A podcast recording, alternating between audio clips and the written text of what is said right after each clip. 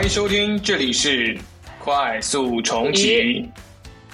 我是小王，我是李李安。今天再一次又迎来了两个人的故事，但是是我们两个人的故事，陪伴了我们大概二十五六期的 Leo，因为有事没有办法，最终我们今天变成了二人转啊，也就是这双口相声。呃，非常想念的李总，真的是日渐凋零啊！怎么办啊？我们这个电台，对我还记得几期之前，我们还搁这挥斥方遒呢，对吧？还在展望一年后，再一年后之后的未来呢。对，特别是两期之后，直接二人转啊！当然这只是开玩笑，对，开玩笑的。我说这个跳水速度比那个股票跌的还要还还快。广大听众朋友们应该也已经知道我们要聊什么样的话题了。呃，主要是因为我们现在遇到了疫情没有办法很好控制的一些情况，所以我想，其实在这段时间，大家都已经遭受到了一些生活上的改变。嗯，可能有些人他们都没有办法去工作，对吧？但是对我们来说，可能是比较好的，还有一份稳定的收入。对，呃，所以说最近这段日子过得怎么样，丽莲？因为我对我的影响，其实我觉得大部分还是比较好的影响吧。因为我本来是一个比较偏死宅的人，所以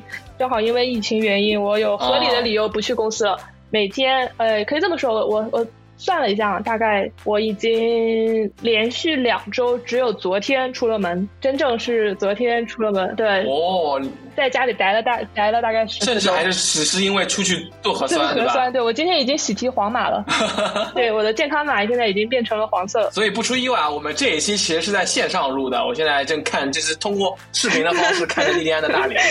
哎，我线上，但现在线上办公也是已经是一个趋势嘛，对不对？我们都是线上办公，甚至我们连录播课也是变成了线上。对，那聊聊，就你最近吃饭怎么样啊？因为我看到好多人有可能会面临买不到菜啊之类的问题。我的话，其实我们小区哦，不对我顺便说一下，我为什么一直没有做成没有做核酸，然后导致我的健康码变成黄色，就是因为我们小区到现在还是决赛圈选手。从来没有被封，对，然后就也也就没有那种，对对对，然后所以我们小区基本上外卖就比较正常，基本上所有的外卖都还是可以送的，但是菜确实还是要抢。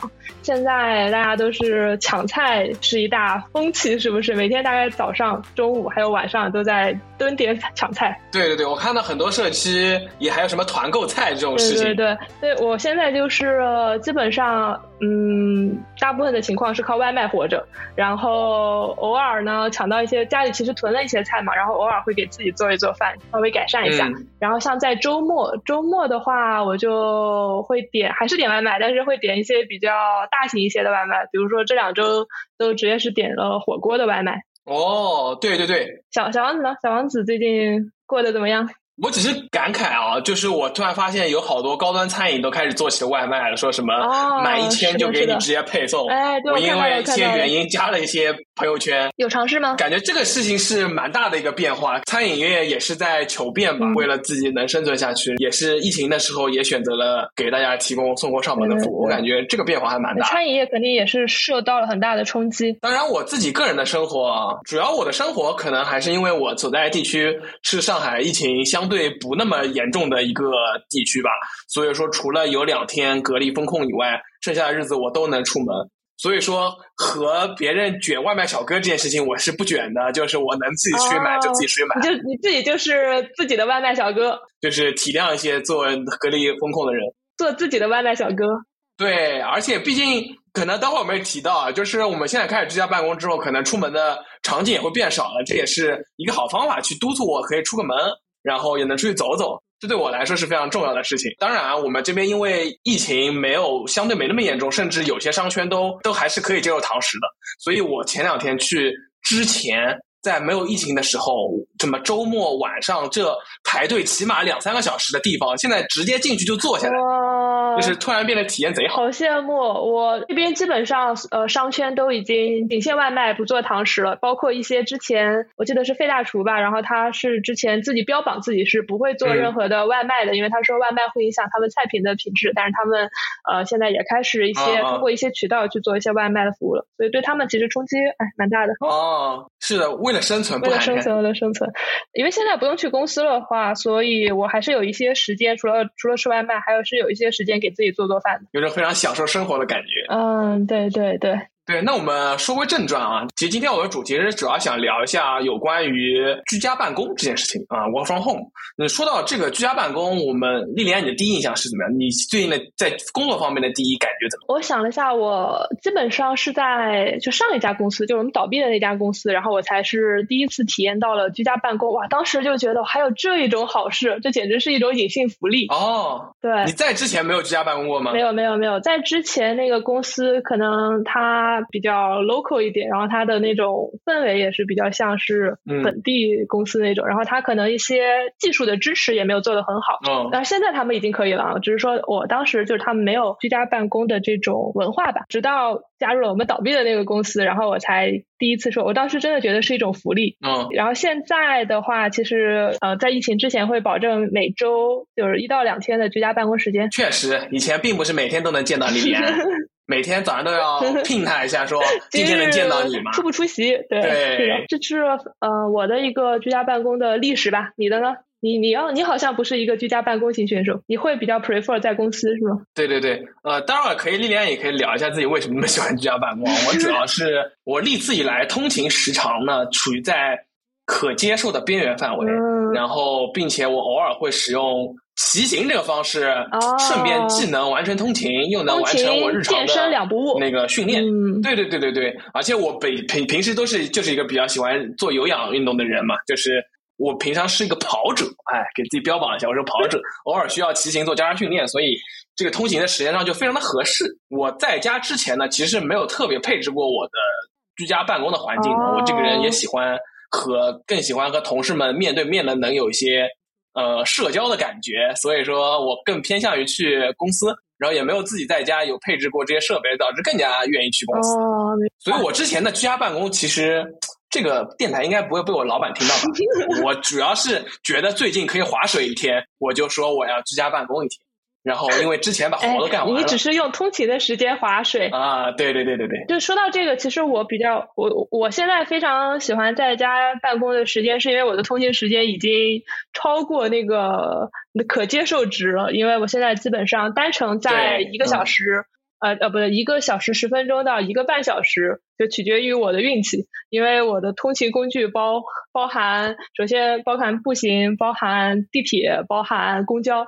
然后是一个非常漫长的旅程，每次去公司大概要往返可能要近三个小时，就每天光花在通勤的时间有近三个小时，所以我觉得这个很痛苦的一个通勤的体验，我就比较喜欢每周。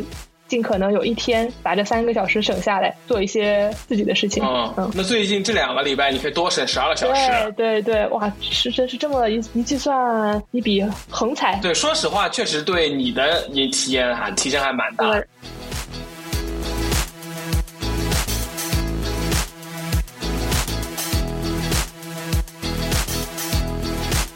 那抛开这个通勤，你对觉得在家工作对你有什么最大的影响吗？对我来说啊，我发现我居家办公的时候，我比以前还要更自律啊！就包括在家健身、在家跳舞、在家做 keep，然后做一些健身的时间，就这个这种时间，因为时间比较自由了嘛，我可以下午的时候，嗯，就做个运动之类，这方面有一定的改善。对，总的来说就是你的自己的时间变多了。对对对，可自己的可支配时间变多了，然后我应该不不叫变多，应该会比较自由一点。嗯，对。但是我的就是工作的效率。我觉得是下降了的，因为平时在公司，你的那个办公时间其实是很 focus 的，对吧？你呃，基本上是全身心的投入到工作内容上，偶尔去什么接个水的时候才能休息。然后在家你会有各种东西需要你去分心哦，比如说现在我们家猫咪每天感觉很辛苦，因为以前的话它白天全部都又可以用来睡觉，然后现在它每天都要被我们每隔一段时间要被撸一遍。确实，那这点对我来说可能还好。因为我感觉我的工作效率只取决于我有多少活，活多的时候工工作效率拉满，没活的时候就开始划水。等会我可以花点时间向你学习一下，怎么样才让能让自己非常的专心的投入到到工作这件事情上。对，所以说到说到这儿啊，我们可以聊一下，你觉得居家办公的优点和缺点各是什么样子？其实就结合我自己啊，我觉得居家办公首先通勤时间可以省下来给自己，然后可支配的时间变多了。缺点其实也很明显，我觉得我的工作跟生活的那个界限。很很难画的很清。你是你是那种随时被同事聊了之后，你就会去工工作的人吗？我我确实是因为首先我自己的话，我白天的效率变低了，我晚上的工作时长就会变长。哦，我我们公司不是能看到同事在不在线吗？对对，比如说我晚上还在工作的时候，我其实看到我很多跟我一起工作的人也在线，就他们那个小绿灯也会亮的。你们怎么那么卷啊？我觉得我们确实蛮卷的，我就经常我甚至都不知道他们在不在线，因为我肯定不在线。啊，半夜的时候看到他们有些人还会在线。主要这件事情，我觉得啊，其实包括你前面聊到，就是感觉边界变得模糊了。我觉得可能跟你周围的人氛围也有关系。对对对，因为有的时候，比如说你的同事晚上八点钟突然问了你一个问题，如果你的责任心驱使的话，你就会马上瞬间投入到你的工作当中嘛。当然，我是偶尔确实会有这样的同事存在，但是我知道他并不 expect，就是他并不期待我能立刻回复他，他可能只是对我来说是一种留言而言，希望我第二天工作的时候能回复他。嗯，所以说，其实我就是尽可能的，就是能确定每天工作的时间。然后，我觉得你前面有一点提到的非常好，就是说。一个是自己可支配的时间更长了，同时还有一个非常重要点是，就是你可以更灵活的去支配你自己的时间。也就是说，你前面所说的，你可以在周中做一些原来周末才能完成的事情。当然，这点所以说给自己大家的幸福感提升是非常的好的。所以说我其实就是在时间管理上有个比较详细的计划，就是尽可能保证自己和原来的工作时长是一样的，然后尽可能把我所有的工作都安排到那段时间里面去做。哦，这件事情我会一般而言都会提前计划好，然后当然这也是结合我的工作量来说，因为我的老板只希望我做完一些事情，我可能三天就能做完，然后我可以选择前三天把活干完，然后后面两天 就是该干嘛干嘛，完了，然后或者把这三天的工作量分散到五天当中。我觉得我老板是一个开明的人，哦，但有可能你你确定你老板听不听这一期哦？如果他。听完了之后，可能会觉得要给你加加大的一些工作量。不不，我觉得我老板甚至不知道我们这个电台。哎，这个确实啊，因为我我自己是这样子的，就是我也会给自己设定一下今天要完成的够，对不对？今天我要我要写到什么什么样的一个地步？但这件事情就会导致我白天有的时候他没有那么专心，所以我晚上就要开始补这个补要实现的这个这个目标。啊，这就导致了我的那个工作时长。由于就是那个居家办公了之后，导致工作时长每天就感觉工作实实际时长变长了，但是工作的有效时长其实没有没有真正的加增加。对，主要还是你在家工作有些分心的事情发生了，对吗？主要以前我们就会有一些比较。嗯，硬性的一些时间点，对不对？你上班的时间你是确定的，你每天下班，像我的话，我会赶那个晚上公司的班车，所以我基本上到像七点半了之后，就算是没做完，我也会强迫自己停下来，强迫自己停下来，因为我知道我再不走没班车了。但现在就不会，现在没有这么一个强迫自己停下来的点。哎，那我确实还是会的。我想好每天六点下班，我就会六点强迫自己下班。真的不会觉得还可以再干一会儿吗？当然，我工作的时候我非常的投入，呃，时间差不多了，就和平常状态一样，给自己很好的哎，适时划水了，然后就就下班。学习一下，哎，还有一点就是，我刚刚不是说我那个不是工作的时候会让会经常会有一些分心的事情嘛，所以我专门去下了一个小 app，叫好像叫番茄钟，不知道你知不知道？啊，不知道。它就其实这样的那个。App 蛮多的，它就是会你给自己设一个四十五分钟或者多长时间都可以啊，一般是半小时到四十五分钟就会，它会提示你要专注的这四十五分钟，然后到了四十五分钟之后，它会有一个闹铃响起来，然后再让说你可以休息一下了。哦，但其实 iPhone 都有专注模式，但是我觉得其实。就是看人，你你如果真的不专注，你也没办法。因为我专注模式是选择不收微信推送的，但是我确实一直一直看微信，这你也是知道。的，没有没有，我我说的那个点就是你要有一个有一个 trigger。让自己开始专注模式，让自己结束专注模式。就这个 trigger 可以是你自己，就你要是那种自控能力比较强的人，就可以直接灌输到脑子里，说我要开始认真工作了。要不然你可以通过一些外界的，比如说像这种呃手机里的小小 app。对我来说，印象最深点其实也跟跟力量可能差不多，然后是可以更合理的去安排自己的时间。比如说，我现在经常会。上午工作，然后中午就出去跑步，因为现在天气还比较冷。然后中午如果太阳特别好的话，是非常适合跑步。平时的话，我可能只要得把这个跑步时间安排在晚上。那一个是晚上比较冷，然后也一定程度上占用了更多的自己的时间嘛。现在相当于在工作时间中的一部分，哎，出去运动了。我感觉这个体验是非常之棒的。然后确实也通勤也是一方面，更加有效的增加了自己的时间。啊，幸福感在这个方面是有提升的，对吧？对，就就大家肯定都是就是对可支配时间上这个幸福感，大家都是会有点有点提升的。然后在效率方面，就需要一些别的东西的辅助。还有什么其他的？还有些什么其他的体验改善吗？呃，我其实觉得还有个体验哦，就是说我可以更加心安理得而又光明正大的划水，因为原来我即便在公司，我也可能进入一种效率很低、不怎么干活的划水时间。但是你又坐在你同事边上，你就没有办法很好的去划这个水。对对对，就是当你可以去划水的时候。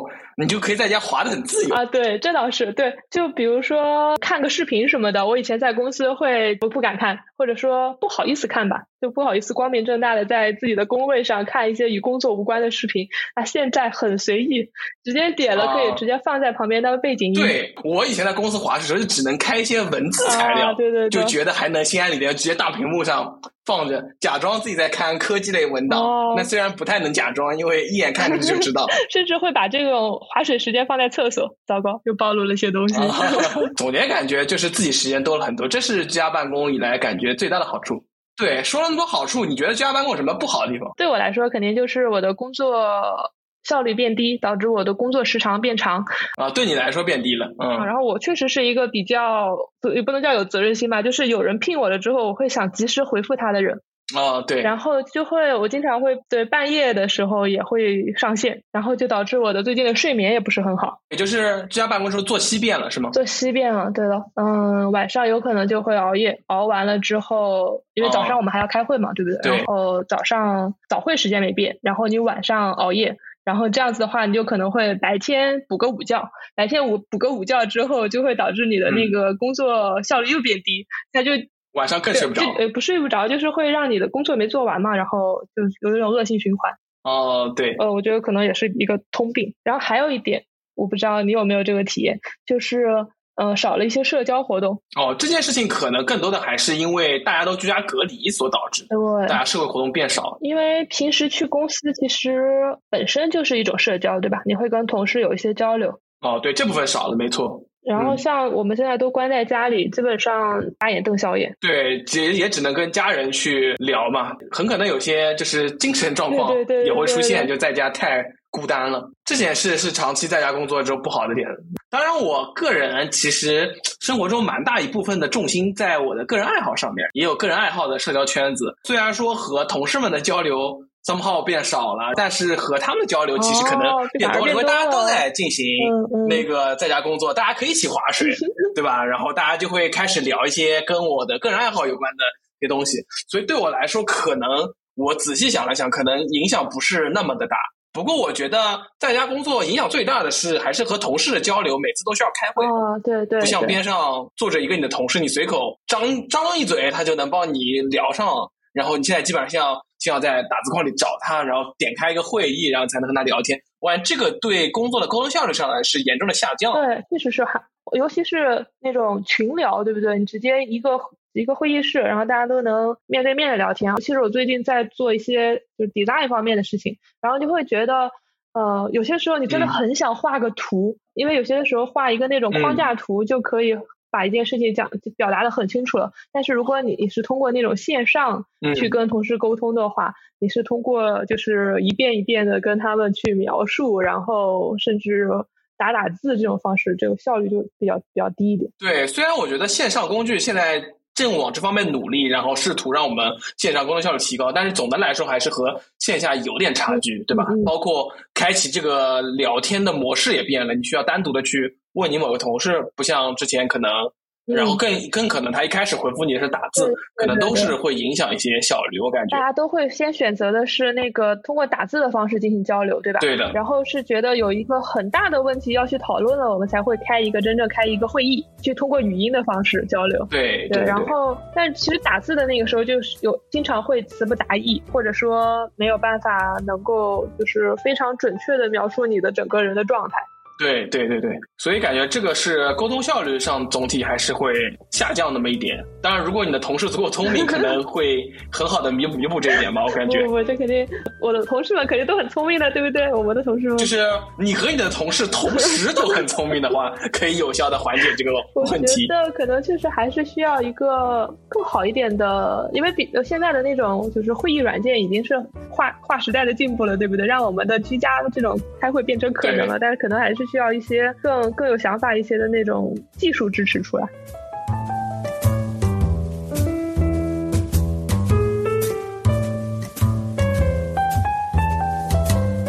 那我们其实聊了那么多居家办公的好处也好，坏处也好。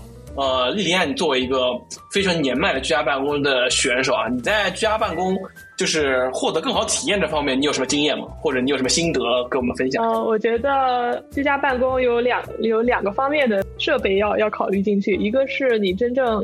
嗯，因为我们的我们的这家办公啊，互联网企业啊，都大部分都是跟电脑打交道的。那么跟电脑相关的一些这种配套设备，一定要比较完善一点。平时我们的工作机不是一台笔记本电脑嘛，就是笔记本电脑的开发效率肯定是比较低下的。嗯。所以说，呃，跟这个电脑配置相关的一些配套设施，比如说呃比较好用的键盘啦，然后像我的话还会，嗯，除了这个笔记本的显示器，还有另外的两个显示器。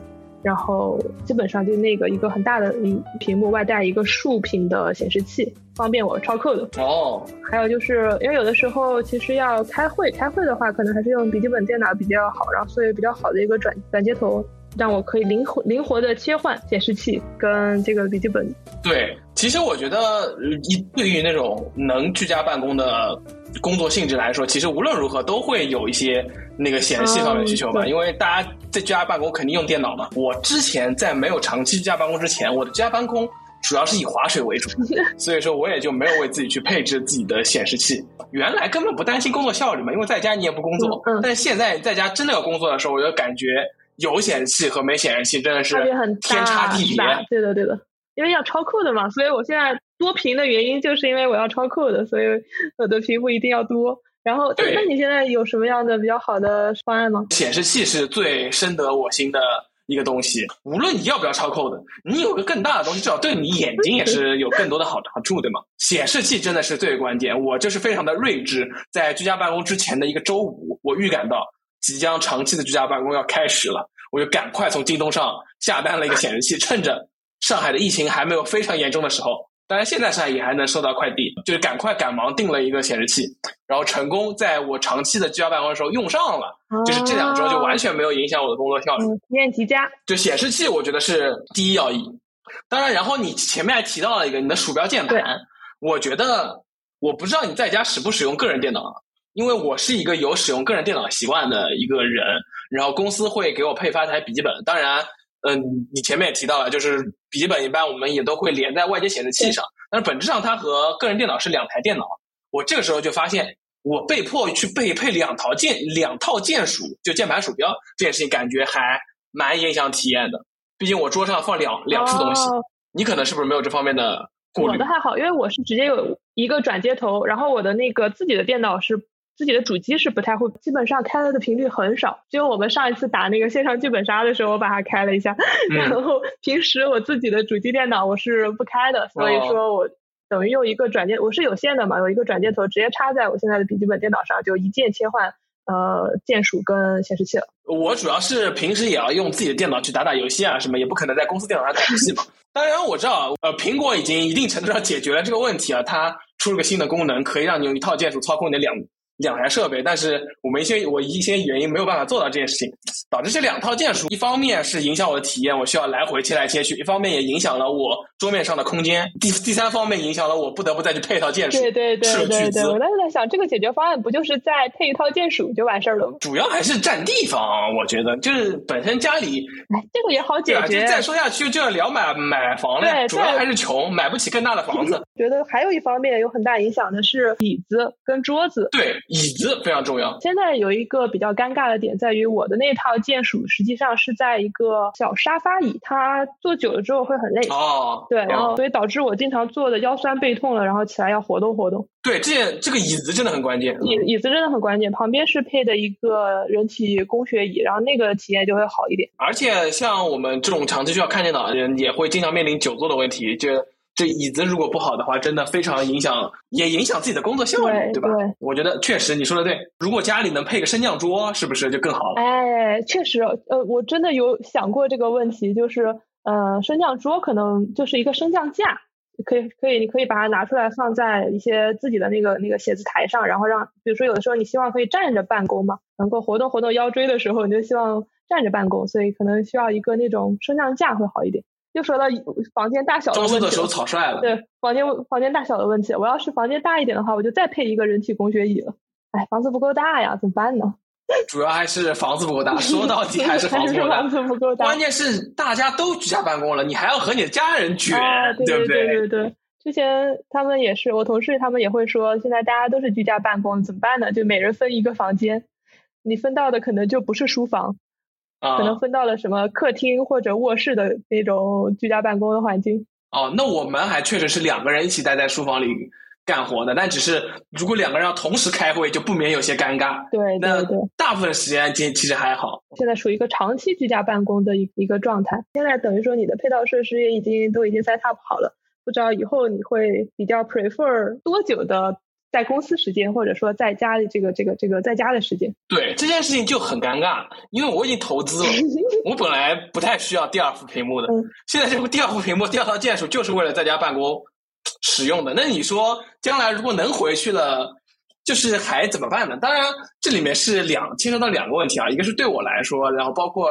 我们也可以想一想，这个长期居家办公是不是真的是一个合理的方案？嗯我觉得对我来说，可能我还是更想回去，因为我觉得虽然说居家办公有那么多的好处，我也时间过了很多，呃，我还我也多了自己很多的时间，但是我还是更想和人去多社交一些。嗯嗯所以说，如果你问我的话，我会选择，嗯，更偏向于还是回到公司去工作。哦当然啊，因为已经设置好了如此完美的一个配置，我觉得比不得比平时多工作两天，我觉得说不过去。我觉得可能还是就是比例上还是会有些变化或。者我这么问一下，因为比如说，因为现在我们一周工作五天啊，我们按照那个一周工作五天来计算，你希望去公司几天？有几天的时间去公司？答案选项可以是一到七。呃，去一到七，哎呀，这一到七我觉得有点过分，三四天吧，我觉得是蛮合理的，剩下一两天待在家里，当然取决于工作量。我觉得可能如果给我选择，我觉得还是去公司，可能效率会更高一些。嗯嗯，对，嗯、我我的答案也差不多，我可能也是倾向于三到四天。呃，然后顺便说一下，我最近了解到的一个，也不能算是数数据吧，因为呃，最近我们也是整个大组开了一次会议，然后也是做了一个这样的统计。呃、对，因为你知道美国那边他们到现在还是非常长期的居家办公，然后正好我们的大佬就问了一下大家的倾向，如果能够返回公司的话，大概这个呃居家办公的时间。嗯，大家认为是几天比较合适，哦然后得到的那个答案最高票数是三天，所以会有一个这种，对对对，哦，其实那还蛮一合这种结合，居家办公跟去公司的一个结合。因为你也需要和一些嗯你的同事有一些更紧密的交流，然后当然在家也有在家的好处。对我觉得这也蛮符合我们之前给出的答案。嗯所以说，长期居家办公这件事情，其实对于大家在有的选的情况下，大家也不会选择去长期居家办公，对吧？嗯，应该不太会，因为我总觉得长期居家办公会导致，呃甚至会导致心理上有一些有一些变化。呃，对的，对的，除非你自己能把这件事情处理得非常好啊、但感觉这是一件挺难，的事情。就经常我们不是也能看到居家办公的时候，会有一些那种心理调节小贴士，怎么样去让你整个人变得更啊积极乐观一点。所以也希望大家能够在居家办公这段时间，可以保持一些积极乐观的心态，然后没事儿的话可以听听我们的博客。是是是是是是是。好的，聊了那么多啊，我们今天时间应该也都差不多了。然后最后也预祝，希望这波疫情可以快点过去，然后大家都能无论怎么样，是否居家办公都可以回归一些呃正常的生活。那今天我们的播客就到此结束。好的，拜拜拜拜。